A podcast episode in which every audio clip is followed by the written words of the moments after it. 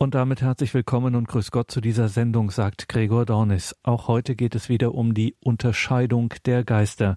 Wir hören den gebürtigen Mexikaner und Legionär Christi, Pater Francisco Sunderland. Er hält immer wieder Einkehrtage, Fortbildungstage im Noviziat der Legionäre Christi im oberbayerischen Neuötting-Alzgern. Das ist unweit von Altötting. Derzeit ist das natürlich schwierig mit solchen Veranstaltungen, Corona bedingt, aber Pater Francisco Sunderland von den Legionären Christi hat diese Reihe für uns aufgenommen, die Unterscheidung der Geister. Kaum etwas, kaum eine Übung, wie man das früher nannte, kaum eine Übung ist im geistlichen Leben, im Leben mit Gott so wichtig wie die Unterscheidung der Geister. Einfach zu verstehen, ein Sensorium, ein Gespür dafür zu haben, was Gott jetzt von mir will, wer hier gerade zu mir spricht ist das wirklich Gott, der hier zu mir spricht? Ist es etwas anderes, was mir da gerade durch den Kopf, durch das Herz geht? Dazu gibt es das klassische geistliche Institut der Unterscheidung der Geister. Hören Sie dazu heute wieder Pater Francisco Sunderland. Wir befinden uns jetzt in unserer letzten Einheit von Unterscheidung der Geister. Und bevor wir zu der Heiligen Schrift gehen, ich möchte noch zwei Dinge ergänzen zu diesen Regeln vom heiligen Ignatius. Die letzten Regeln, 12, 13 und 14, habe ich nicht gelesen, weil ich fing an und dann ich merkte, dass das Bild von Frau, das da war, war nicht so, ich habe das so genannt, nicht so ganz politisch korrekt. Aber eigentlich, ich glaube, wir müssen dieses Thema anpacken. Erstens, weil die Regeln sind doch interessant, weil äh, die sind Regeln, die uns zeigen, wie man mit dem bösen Geist umgeht. Also das heißt, wir haben schon verstanden, dass es da, da ist ein, ein böser Geist und wenn wir finden einen bösen Geist, wie gehen wir mit diesem bösen Geist um? Und es ist sehr praktisch und ich glaube, es ist interessant, dass wir äh, darüber reden, aber auch wegen einem anderen Grund. Und es geht um dieses Bild der Frau. Wir befinden uns in einer Zeit, wo es ist wichtig, die richtige Unterscheidungen zu machen. Wenn der heilige Ignatius auf eine gewisse Weise eine Frau mit dem Teufel vergleicht, man kann auch äh, sagen, dass, dass jeder von uns auch Männer mit dem Teufel vergleichbar ist. Und das ist, was wir nennen, diese gefallene Natur. Und das ist, was wir meinen, wenn wir sagen, dass wir können auch in den Schlingen des Teufels kommen und äh, ja, und deswegen machen wir Unterscheidung der Geister überhaupt, um nicht den Weg äh, des Bösen zu, zu folgen. So, äh, man kann sagen, dass jeder Mensch, Mann oder Frau, kann äh, böse werden oder böse handeln, weil wir alle haben so unsere guten und unsere schlechten Zeiten. Und es ist so, dass die, die Menschen in ihrer Psychologie, in ihrer Dasein, die haben Stärken und die haben Schwäche und der Teufel weiß auch genau, was diese Stärke und die Schwäche sind und die Frau auch. Edith Stein hat auch über die Frau reichlich geschrieben. Er hat so eine von, von ihren Werken, ist genau zu, zu, zu der Frau gewidmet. Ich habe das Buch dabei. Äh, ich habe ja so vor, vor, vor langer Zeit das Buch gelesen. Ist, das Buch heißt Die Frau, ihre Aufgabe nach Natur und Gnade äh, von Dr. Edith Stein.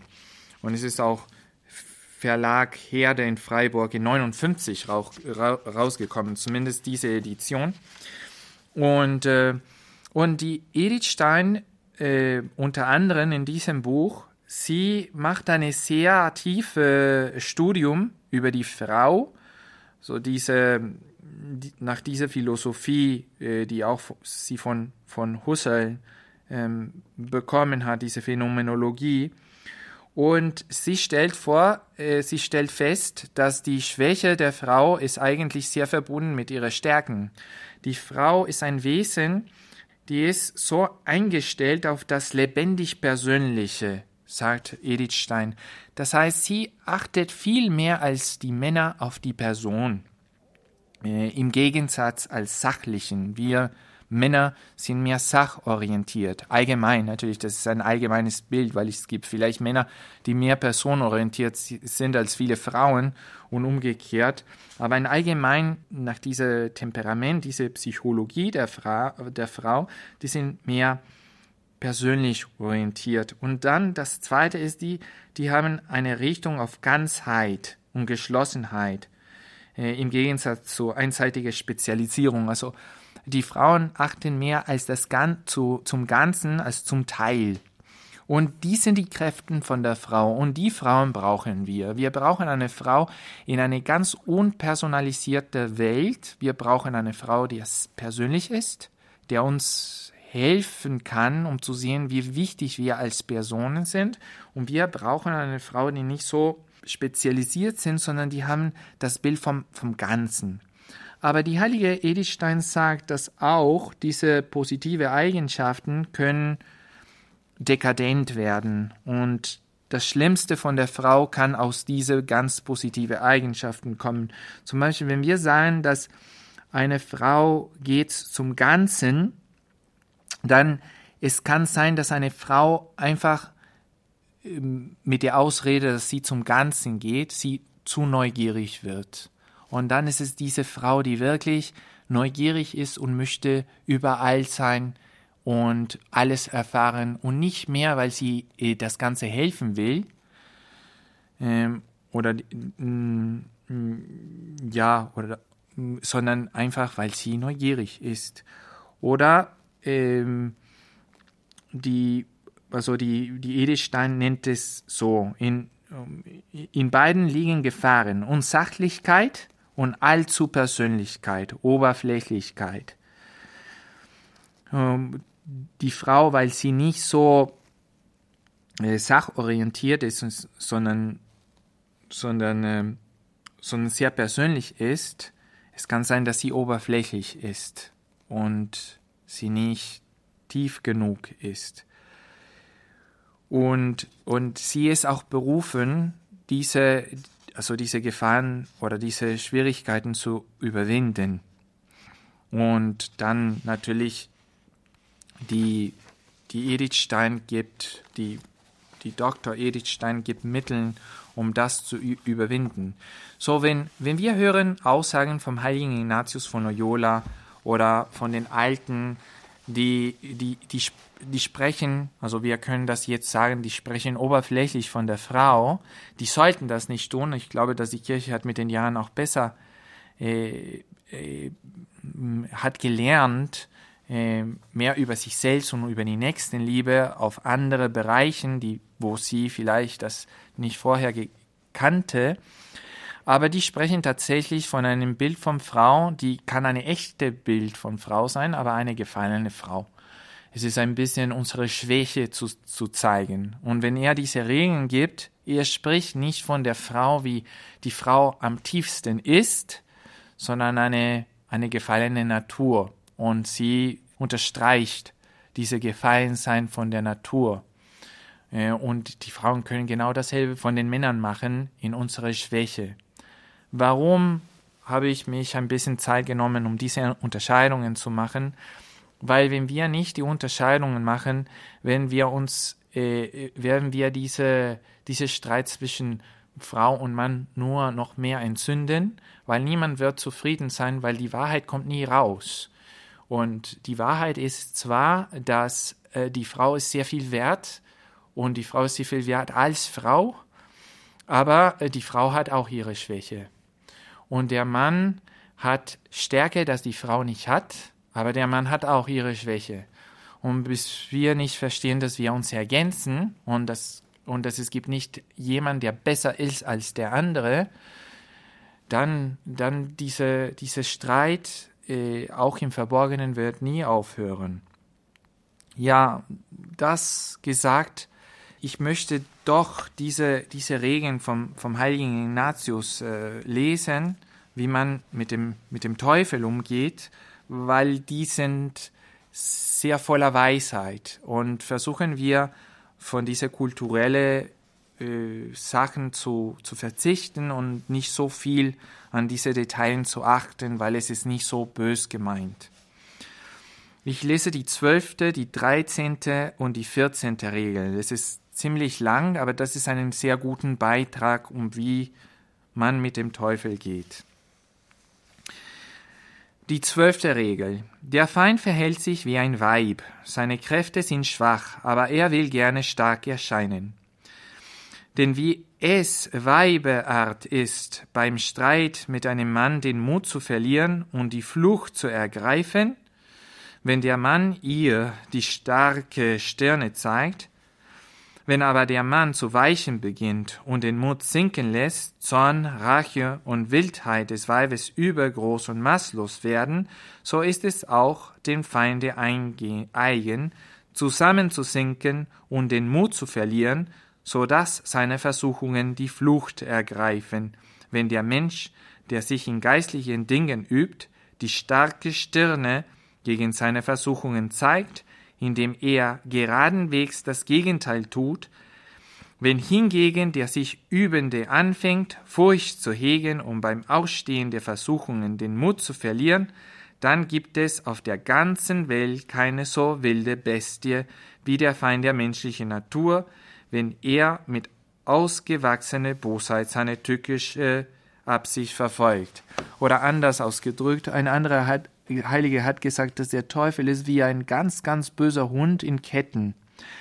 Aber wenn man ihm nie, keine, keine Angst hat und einfach nicht in der Nähe von diesen Ketten geht, dann, er kann so böse sein, wie er will, er tut nichts. Und in diesem, in diesem Sinn, unser Mut den Teufel gegenüber ist nicht nah zu ihm zu kommen.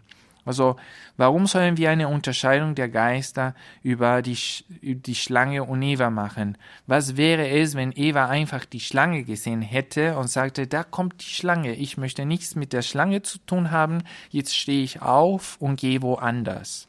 So ein bisschen so. Das, aber das ist, was Ignatius mit Mut ver versteht. Mut ist auch mutig, sich zu erheben und einfach Weg zu gehen. Weil im Intelligenzbereich werden wir ihn wahrscheinlich nicht überwinden. Wenn die, die noch keine gefallene Natur hatten, haben den Teufel nicht überwunden mit eigenen Kräften, viel weniger werden wir der Teufel in, mit eigenen Kräften überwinden und viel weniger, wenn wir nicht in einem Zustand der Trost sind. Und da, dafür, dazu braucht man auch Demut. Jetzt lese ich die 13. Regel. Desgleichen verhält er sich wie ein eitler Verliebter.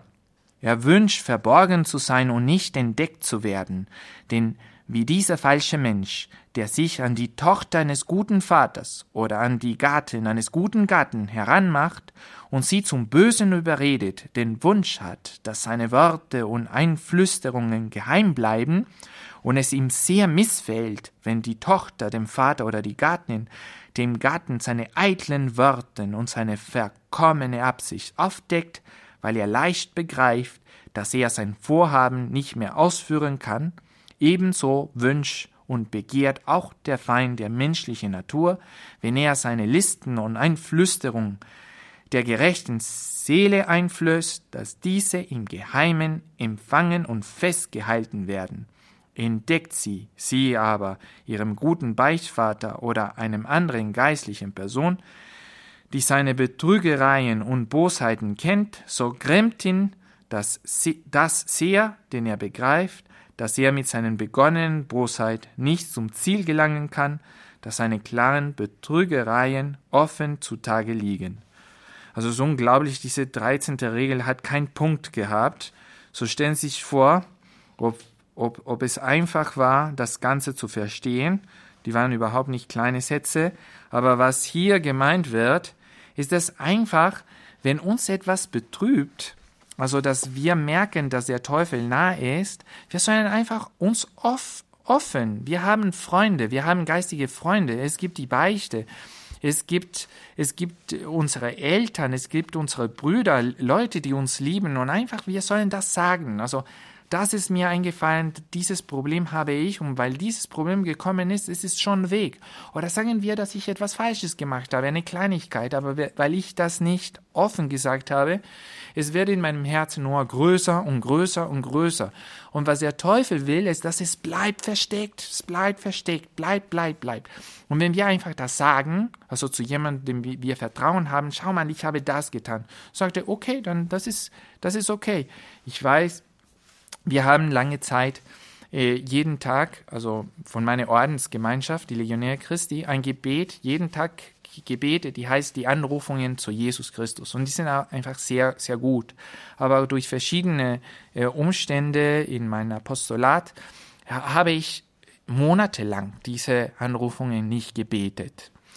Und dann plötzlich war ich so betrübt, weil ich sagte, also so viele Monate und ich habe diese diese, also diese Anrufe nicht gebetet und dann einmal war ich mit meinem geistigen Vater und, und ich habe mich getraut und ich sagte, ja, und es ist schon Monate, dass ich das nicht bete. Und mit einem Lächeln ins Gesicht hat er ganz einfach gesagt, okay, von, von heute an beten Sie die. Und das war alles. Und von da an, ich bete die jeden Tag und mit viel Freude und äh, vielleicht noch tiefer wie, wie vorher. Aber es war, es, es ist so eine Kleinigkeit, aber es kann sein, dass diese Kleinigkeit uns oft so belasten, weil wir uns nicht öffnen. Und ich kann wirklich in einer Gesellschaft, die kaum beichtet, äh, einfach, also es ist, ich sage das nicht, um zu sagen, ihr sollt alle beichten. Was soll das denn, dass ihr nicht beichtet? Aber wirklich, ich habe Mitleid mit so einer Gesellschaft, die ja nicht beichtet, weil ich meine, niemand von uns ist perfekt. Also das heißt, einfach jeder sollte beichten. Und wenn man nicht beichtet, Probleme, die so einfach wegkommen könnten, die kommen nie raus. Die kommen nie raus. Und ich kann mich gut vorstellen, dass in viele Seelen, die, die da auf der Straße gehen oder, oder joggen oder, oder auf der Fahrrad gehen, gibt es Bergen, wirklich Bergen in diese Seele, die kommen bis zum, bis zum Nacken und, und die Leute können nicht mehr atmen. Und ich, und die sollten eigentlich das nur aussprechen und einfach sagen, das war nicht richtig, also das habe ich getan. Und dann plötzlich ist alles weg und es ist verschwindet. Es ist so wie ein Gespenst. Aber es ist eben dieser böse Geist, der sagt, das soll bei dir bleiben oder das ist einfach nichts. Es ist einfach nichts. Es ist ein Tumor, der, der jetzt größer als deinen Leib äh, geworden ist. Äh, größer als deinen ganzen Körper. Und das ist, was der heilige Ignatius mit diesem Regeln meint. Der 14. Er verhält sich auch wie ein Häuptling, der einen Platz bezwingen und ausräuben will, wie ein Hauptmann oder Anführer in Feldstellung bezieht und Kräfte und Lage der Burg ausspäht, um sie dann an der schwächsten Stelle anzugreifen, Ebenso umschleicht auch der Feind der menschlichen Natur rings alle unsere theologischen, kardinalen und moralischen Tugenden, und wo er uns schwächer und ungeschützter zu unserem ewigen Heil hinfindet, dort führt er seinen Schlag gegen uns und trachtet uns einzunehmen. So, das heißt, wenn du ein bisschen mehr Probleme mit der Keuschheit hast, dann sicherlich der Teufel weiß das und da wird es eingreifen. Wenn du ein bisschen hochmutig bist oder sehr hochmutig bist, dann ja, das ist, wo der Teufel äh, klopfen will. Und, äh, und wenn du einfach, ja, also ich weiß nicht, wenn, wenn du streitsüchtig bist, dann er wird dich äh, stiften Zank gegen anderen Menschen, dass du immer im innerlichen Zank mit jemand anders bist. Und die Lösung ist natürlich die Demut und sich kennen äh, zu lernen und sagen, ich bin sehr hochmutig. Und indem du sagst, ich bin sehr hochmutig, so, ab sofort bist du demütig geworden, weil du das erkennst und du weißt, dass das eine Schwäche ist. Und, und dann, wenn der Teufel kommt mit einem Vorschlag, um riesig zu werden, dann kannst du zu ihm sagen, also ja, das ist meine, das ist meine Schwäche. Und äh, Entschuldigung, aber ich gehe nicht mit dir, weil einfach ich weiß besser. Ne? Aber dass wir wissen, dass wir werden angegriffen, da wo unsere, unsere Stadtmauer am schwächsten sind. Gut, jetzt, dass wir äh, diese, an, diese weise Worten vom heiligen Ignatius gehört haben. Und ich hoffe auch, dass der Beitrag über die Frau hilfreich ist. Also die, ich hoffe, dass das auch äh, gut ist, um diese Unterscheidung der Geister zu machen. Und es hat viel mit Unterscheidung der Geister zu tun. Weil wenn wir hören etwas, der stimmt nicht, und wir wissen, dass es nicht stimmt, aber die andere Person denkt doch, dass das stimmt, sonst hätte diese Person das nicht gesagt, dann denken wir nicht in, vielleicht in, ähm, in der Dimension ja, nein. Ja, es ist wie ich sage, nein, ja, nein. Sondern wenn wir beide denken, dass es ja ist, wo, wo ist das Problem? Und manchmal das Problem ist ja in eine tiefere Unterscheidung.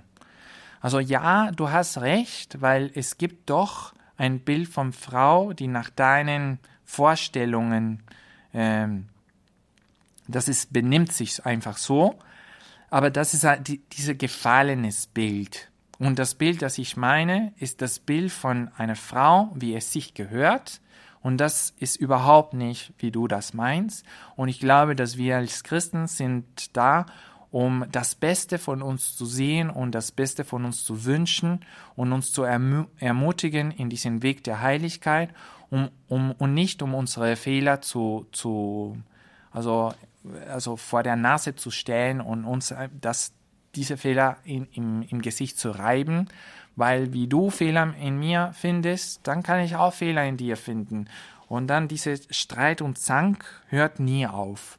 Und die Streit und Zank wird nicht aufhören, wenn wir einfach sagen, wir reden nicht darüber, Toleranz, sondern der Streit wird aufhören erst, wenn wir das anpacken und wenn wir gehen genau zu den Wurzeln von dem Problem und sagen, ich weiß, was du meinst, schau mal, das ist, was ich meine und ich glaube, das ist den Weg, dass wir zusammen als Freunde in der Liebe weiter folgen müssen.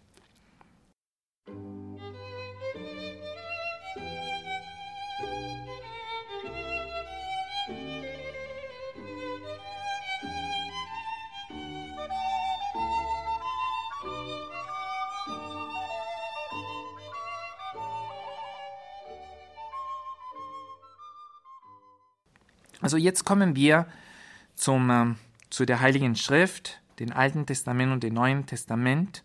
Und die Professor Schlosser sagt ganz gut, dass diese Unterscheidung der Geister im Alten Testament haben sehr viel mit Propheten zu tun, weil die Propheten haben im, im Auftrag, Auftrag von Gott äh, geredet und, äh, und es gab so viele Propheten, gute und schlechte Propheten, dass äh, ich glaube, das war eine, eine Auftrag für alle Volk und Könige zu unterscheiden, ob der Prophet wirklich ein Prophet ist oder ob er so ein, ein eine, eine Lügengeist von einem Lügengeist äh, seine, seine kam, was er sagt. Und äh, es ist halt so, dass die Prophet, der richtige Prophet, er redet nur im Auftrag von Gott. Also wie, er könnte nicht reden, ähm, außerdem Gott kam zu ihm und sagte, so sollst du in meinem Namen reden. Und es ist, es geht nicht um eine innerliche Auf, äh, Eingebung, so wie, wow, jetzt glaube ich, dass das ist den Weg, dass wir folgen müssen in diese Corona-Krise. Ich glaube, dass wir sollten äh, nicht in zu Hause bleiben, sondern wir sollen mutig in der Straße gehen und einfach äh, einfach mm, den Rosenkranz auf der Straße beten. Und vielleicht glaube ich das auch in meinem Herzen und das ist, was ich glaube, aber, aber etwas anders ist, wenn ich sage, ich habe von Gott gehört, Gott hat zu mir gesprochen und sagte, dass wir sollten auf der Straße gehen und das und das sollen wir machen. Ja, wenn du behauptest, dass Gott das zu dir gesagt hat, dann es muss stimmen, dass Gott das zu dir gesagt hat, hat. Und nicht einfach, weil du einfach sagst, ist so. Und da ist eine große Verantwortung und da ist eine Lüge, weil Gott hat das eben nicht zu dir gesagt. So, aber natürlich, die, die Frau Schlosser ähm, äh, stellt fest, dass es gab auch Propheten, falsche Propheten, die doch bewegt sind. Ähm, und es gab Propheten, die, äh, ein Prophet, der hat gesagt, ja, diese Propheten reden so, weil die sind von einem Lügen Geist besessen und, und weil Gott hat äh, beschlossen, dich zu verderben und deswegen alle die Propheten sagen zu dir, du sollst doch in den Krieg gehen, aber eigentlich das ist nicht was, was dir für dich gut wäre.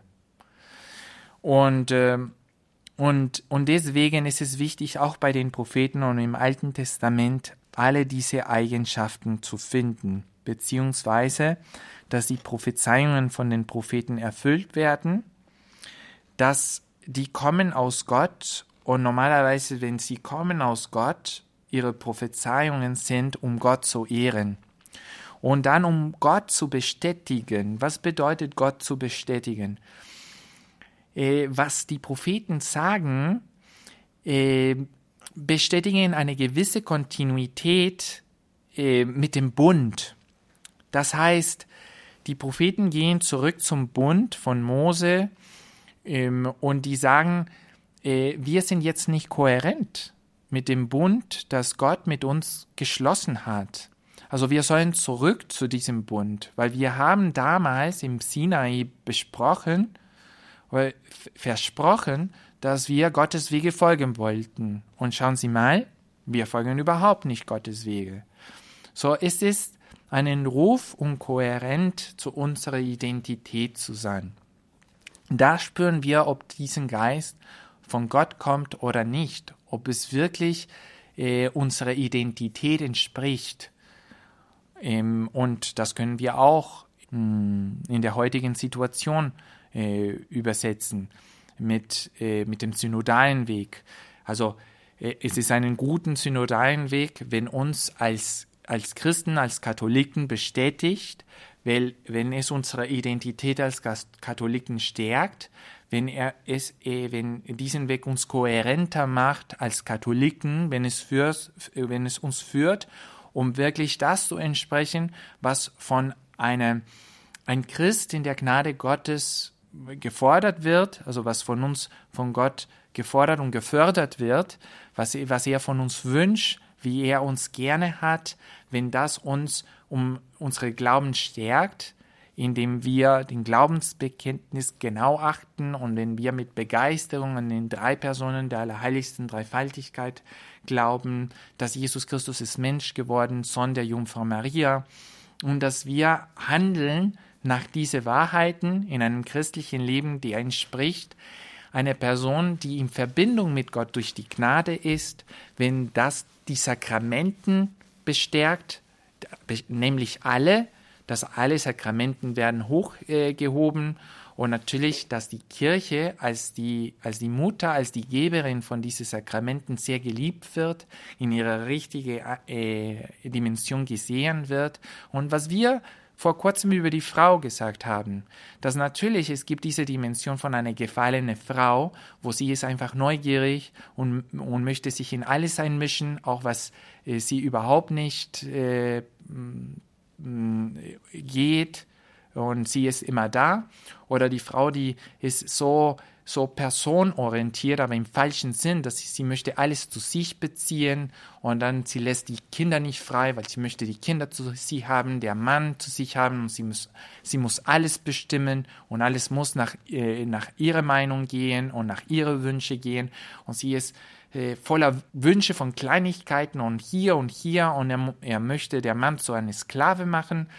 Also das gibt's doch, aber das sind die falsche Wege, wo man kommt, wenn man nicht wirklich die Wege der Gnade folgt und nicht das Beste rausbringt, was eine Frau sein kann.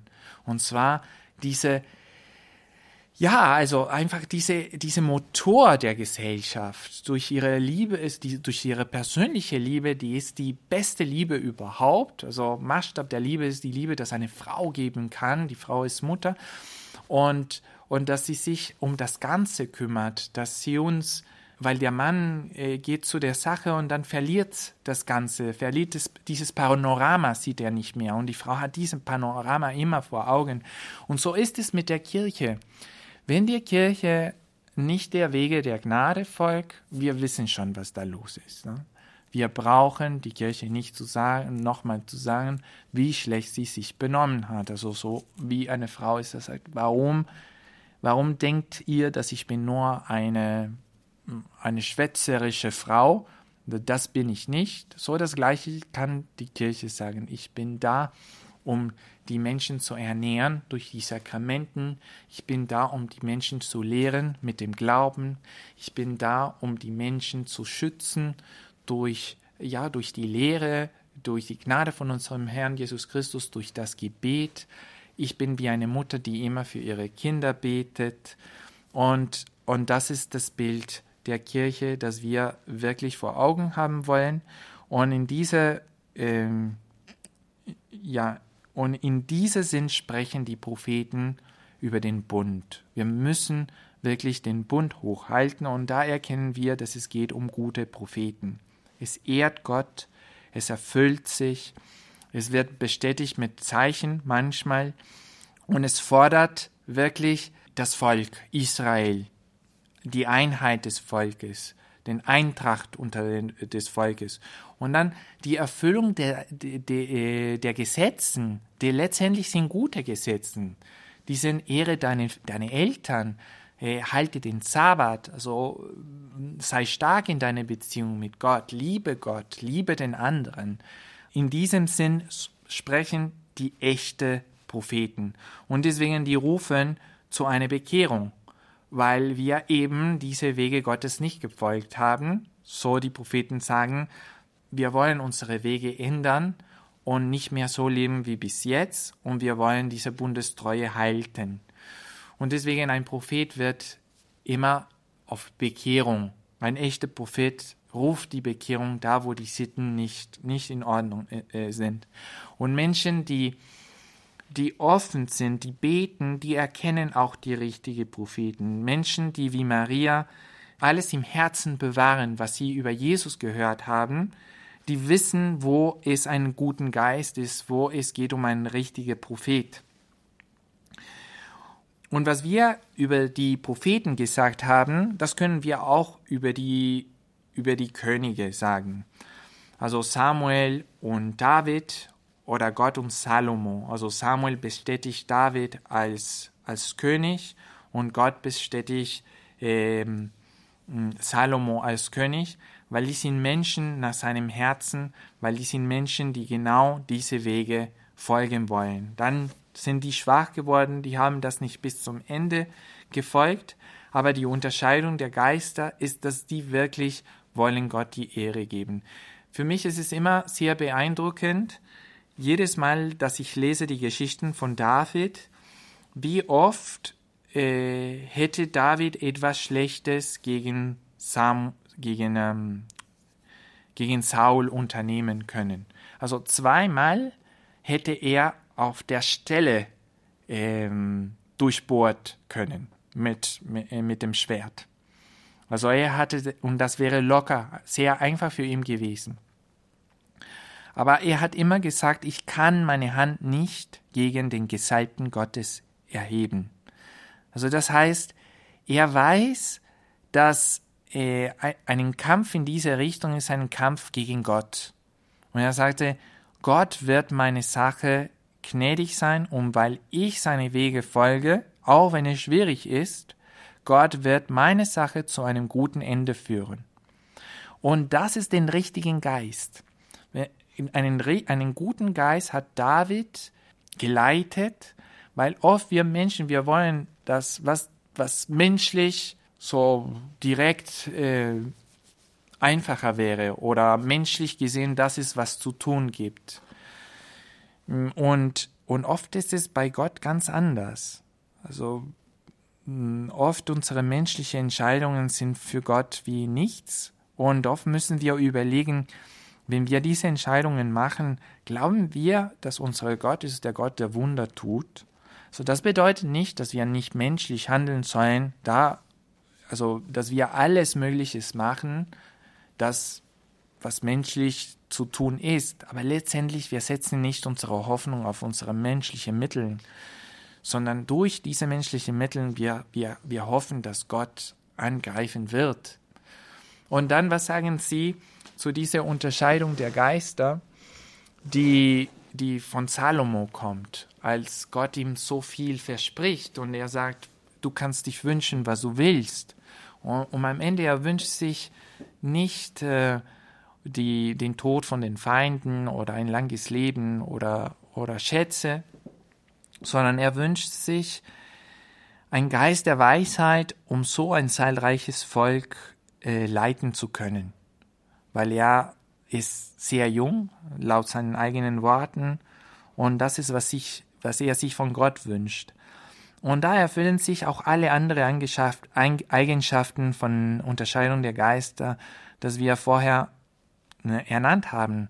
Also Salomo zeigt sich ein, als ein demütiger Mensch. Er betet auch in der Stille, in seinem Herzen zu Gott. Und man merkt, dass er tut das auch in einem Moment, wo er äh, von Trost äh, im ignatianischen Sinn von Trost erfüllt ist dass er tut das zur Ehre Gottes und für die Nächstenliebe. Er, er macht das für das Volk. Er, er spricht diese Bitte aus, äh, weil, er, weil er das Volk liebt und um einen guten, äh, einen guten König für das Volk zu sein. Wie weit entfernt kann auch die Politik von dieser Einstellung sein, wenn man das nicht mit den richtigen Unterscheidungen der Geister tut, wenn man das nicht zur Ehre Gottes oder für das äh, wirklich für das Volk des, äh, für das Wohl des Volkes tut oder äh, ja, also so viele Eigenschaften, die man auch denken soll.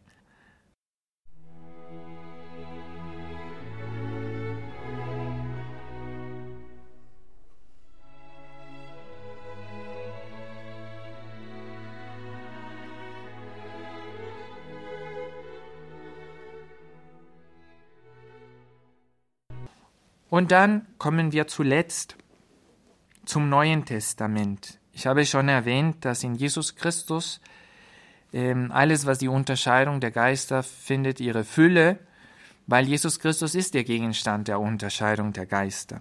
Aber er, er handelt auch wie jemand, der der gute Geist ist, weil er ist auch voll vom Heiligen Geist. Er ist demütiger wie keiner. Und wir haben auch diese Stelle im Johannesevangelium 13 gelesen, als er die Füße, Füße von seinen Jüngern wäscht. Er macht alles zur Ehre Gottes.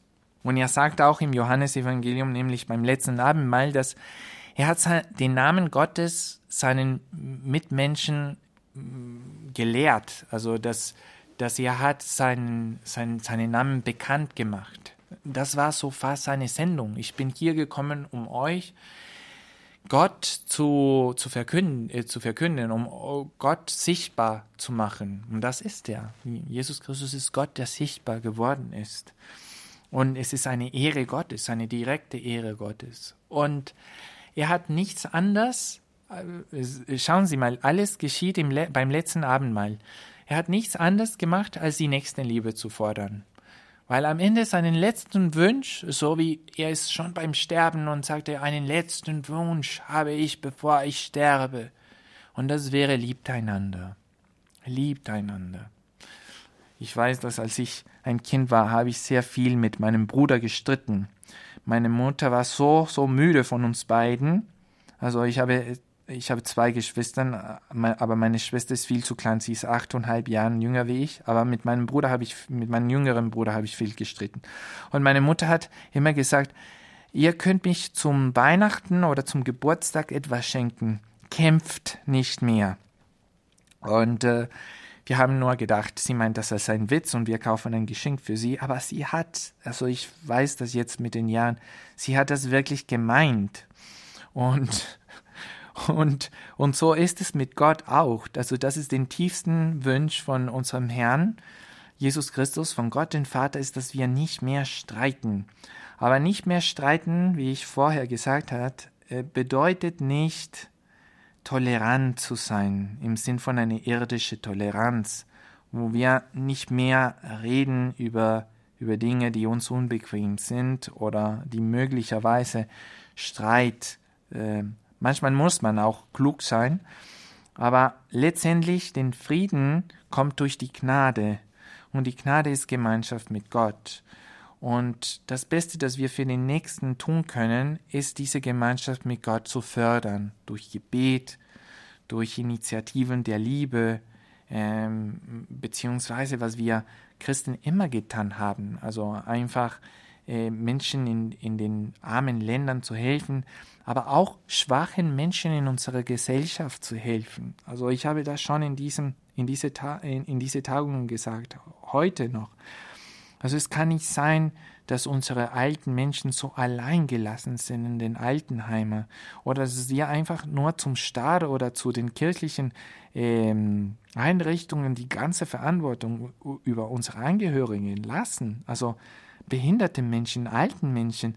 Also die sind voll da, damit wir unsere Nächstenliebe üben können. Deswegen haben wir da. Es ist kein Fluch von Gott, dass wir die haben. Die sind ein Segen. Die sind die, Stark die Stärken von unserer Gesellschaft. Und unsere Gesellschaft wird stark sein, indem wir sie wirklich. Also das bedeutet nicht unbedingt, dass wir müssen äh, alle Einrichtungen, öffentliche Einrichtungen behindertsgerecht also das auf jeden Fall. Und, das, und Deutschland ist sehr beispielhaft da. Aber es geht um etwas viel tiefer. Es geht um diese Menschen echt zu lieben. Und da sind wir leider sehr, sehr weit entfernt. Und der richtige Geist, diese Unterscheidungen der Geister, geht doch in diese Richtung. Also Liebe finde im, im, im Helfen, im, den, im dich den Schwachen annehmen, im, im echten Nächstenliebe, den Sinn deines Lebens. Wenn, wenn sie das hören, dann sind sie sicherlich vom richtigen Geist geleitet. Das ist den Geist, das ist anti-egoistisch, die, diesen Geist. Jesus sagt nicht alle, die sagen Herr, Herr, kommen im Himmelreich. Weil viele sagen, du sollst den Namen von von Jesus Christus laut sagen und sagen, Jesus Christus ist mein Herr und mein Retter und mein Erlöser. Und wenn du das in deinem Herzen glaubst, dann bist du gerettet. Aber an Jesus Christus zu glauben bedeutet nicht nur zu glauben, dass Gott Mensch geworden ist. Also das glauben auch die Dämonen, sagt äh, der, der heilige Jakobus in seinem Brief. Sondern bedeutet alles, was dieses Geheimnis der Menschwerdung Christi entspricht. Und Jesus sagt, dass Herr, Herr zu sagen, ist nicht genug. Und dann, es gibt an diese andere Stelle von der nächsten Liebe. Herr, wen, wen, wann haben wir dich nackt gesehen und dich nicht geholfen? Wann, wann haben wir dich durstig gesehen und haben äh, ähm, dir nicht zu trinken gegeben und so weiter und so fort? Also die, das sagte, die, die wissen schon, wer, wer Jesus Christus war. Die haben auch in den Plätzen äh, äh, den Namen von Jesus Christus gepredigt. Aber letztendlich, die waren nicht mit Jesus Christus verbunden. Ähm, also das ist nie so persönlich gemeint, zu einer Gruppierung oder zu einer Religion äh, gemeint, weil das ist auch für uns gemeint, für uns Katholiken, für, für jede von uns. Mm, es, ist, es geht nicht nur um zu sagen, dass wir Christen sind und und wir zahlen unsere Kirchensteuern. Aber es geht um eine, es geht um eine Beziehung mit Gott. Das ist, was Religion überhaupt bedeutet. Religion bedeutet eine Beziehung mit Gott, auch wortwörtlich, e, ethnologischen Sinn des Wortes, wortwörtlich. Und dann Paulus, äh, ich bin fast fertig, also mit Paulus äh, wollte ich zu einem Schluss kommen. Der Paulus sagt, dass die Griechen fordern Zeichen oder umgekehrt. Äh, die, die, die einen fordern, fordern Wundern und die anderen wollen Weisheit. Die Griechen wollen Weisheit und die Juden äh, Zeichen und die, die Griechen Weisheit. Aber wir dagegen predigen Jesus Christus und Jesus der Gekreuzigte. Das ist so ähnlich wie diese Stelle vom, vom Petrus ähm, in Matthäus 16 wo er sagt, nein, Kreuz, das darf dich nicht geschehen, Herr. Und Jesus sagt zu ihm, Weg von mir, Satan. Und äh, es ist nicht, dass wir predigen das Kreuz, als ob das Kreuz das einzige wäre, weil das wäre dieser Römerbrief nur zu halbieren. Bei Paulus es gibt Kreuz und Auferstehung. Und es gibt immer diese Kreuz und Auferstehung. Aber Kreuz predigen wir doch. Und wer Kreuz und Auferstehung predigt, predigt das christliche Geheimnis und das christliche Geheimnis in der Unterscheidung von, von Geister ist das gute Geist, ist der gute Geist. Und dann nochmal bei Paulus sehen wir diese heilige Gleich, Gleichgültigkeit. Und äh, es ist sehr beeindruck, äh, beeindruckend, diese, diese Stelle in der Apostelgeschichte. Es ist fast zu Ende. Also Paulus möchte zurück nach Jerusalem, um, um einiges zu erledigen. Und, aber er hat so viele, äh, so viele Zeichen unterwegs, äh, dass er sollte theoretisch, theoretisch nicht äh, nach Jerusalem zurückkommen. Und, ähm, und dann ist, kommt dieser Prophet, mh, dieser geheimnisvolle Prophet namens Agabus. Und dieser Agabus ähm, sagt, äh, nimmt einen Gürtel, er bindet sich mit diesem Gürtel und er sagt, so, so spricht Gott, äh, dem Mann, dem diesen Gürtel gehört, der wird so in Ketten gestellt, wenn er nach Jerusalem kommt. Und natürlich diesen Gürtel gehörte zum heiligen Paulus. Also ich, ich lese, äh, ich lese die, ähm, die Stelle, das befindet sich in Apostelgeschichte 21,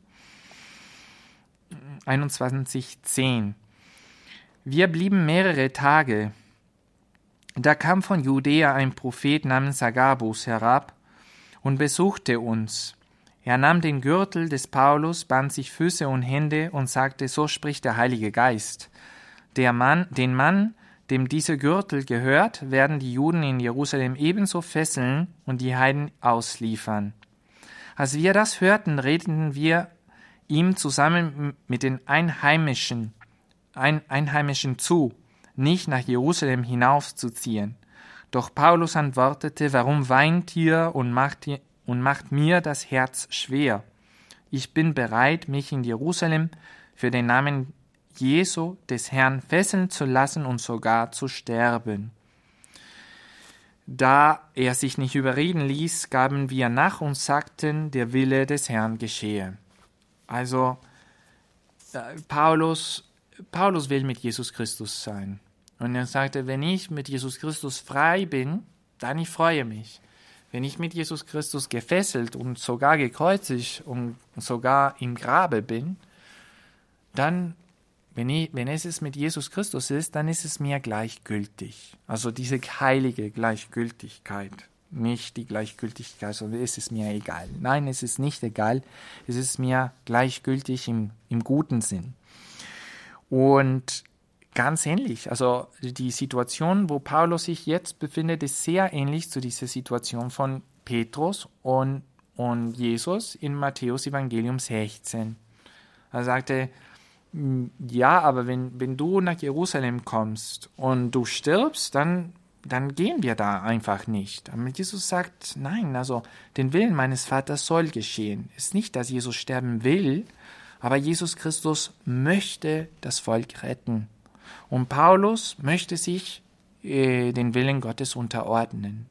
Und wenn es so, dass in, das in, ähm, in Jerusalem geschehen soll, dann soll das geschehen. Paulus hatte das schon gesagt, was kann uns von der Liebe Christi trennen? Äh, und dann er macht so eine ganze Liste von, von Dingen, die uns von, von, von Jesus Christus trennen, trennen will. Und er sagt, dass nichts kann uns von der Liebe Jesu Christi trennen, nicht mal den Tod. Ich glaube, dass er sagt das zum, zum heiligen äh, äh, Timotheus, äh, vielleicht, in, vielleicht auch in, im, im zweiten Timotheusbrief. Ich weiß nicht, also ich, ich weiß das nicht, weil ich habe das nicht gesucht, aber es klingt wirklich wie der Paulus, äh, der sagt, ich bin alles für Jesus Christus bereit zu machen, auch wenn ich sterben soll. Und beziehungsweise zweite äh, Timotheusbrief, auch wenn alle mich allein lassen, weil in Jesus Christus bin ich stark. Das klingt so viel wie der heilige Paulus. Und das ist die richtige Unterscheidung der Geister. Die richtige Unterscheidung der Geister ist, Jesus Christus zu sehen. Und wo, Jesus, wo wir Jesus Christus nicht sehen, Achtung, geduldig bleiben, aber, aber weiter Jesus Christus suchen. und äh, nicht auf diesen Weg gehen, wenn wir nicht so sicher sind, dass, es, dass dies den Weg von, von Jesus Christus ist. Ich bin sicher, dass die, das Sakrament der Firmung eine besondere Gnade gibt, um diese Unterscheidung der Geister zu machen, weil den Sinn von diesem Sakrament der Firmung ist, die, den Heiligen Geist in Fülle zu, be, zu bekommen, den, der, wie ich gesagt hat, habe, ist ein Strahler auf Jesus Christus. Wenn wir den Heiligen Geist in Fülle haben, dann das Licht strahlt tiefer im Herz von, von, von Jesus Christus, in der Person von unserem Herrn Jesus Christus. Und dann können wir erkennen, das ist Jesus, das ist nicht Jesus. Und wir sind imstande, auch andere Menschen zu leiten und Zeugnis über Jesus Christus zu geben. Und das ist dieses Extra, das das Sakrament von der Firmung gibt beim Empfangen des Heiligen Geistes, das wir sowieso in unserer Taufe empfangen haben, aber jetzt haben wir die spezifische Gabe des Heiligen Geistes im Fülle bekommen, so wie der Priester die spezifische Gabe des Priestertums bekommen, die, die schon in der Taufe ähm, bekommen haben. Aber natürlich das Priestertum und auch der Heilige Geist und das Sakrament der Firmung sind eine andere, ein anderes Thema, das vielleicht wir in der Zukunft auch ähm, berühren können. Seien Sie von Gott gesegnet, ich gebe euch alle meinen priestlichen Segen zum Schluss von diesen Vorträgen.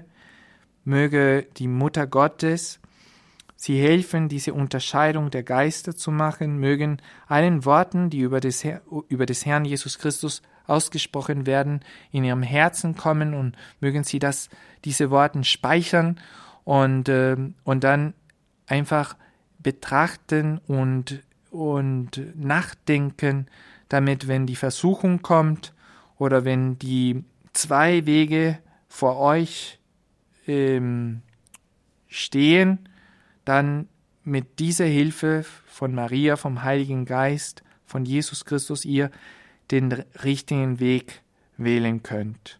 Das gewähre euch der allmächtige Gott, der Vater und der Sohn und der Heilige Geist. Amen. Gelobt sei Jesus Christus in Ewigkeit. Amen.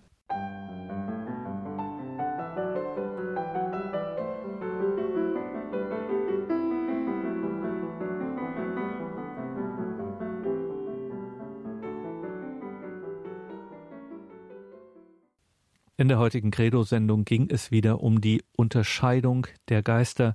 Wir hörten einen Beitrag von Pater Francisco Sunderland von den Legionären Christi. Schauen Sie in die Details zu dieser Sendung auf horeb.org. Dort finden Sie einen Link zu den Legionären Christi. Morgen im Laufe des Tages steht dann dieser Beitrag auch in unserer Mediathek auf horeb.org bzw. in der Radio Horeb App. Danke Ihnen allen fürs Dabeisein, für Ihre Verbundenheit mit Radio Horeb. Einen gesegneten Abend und eine behütete Nacht wünscht ihr Gregor Dornis.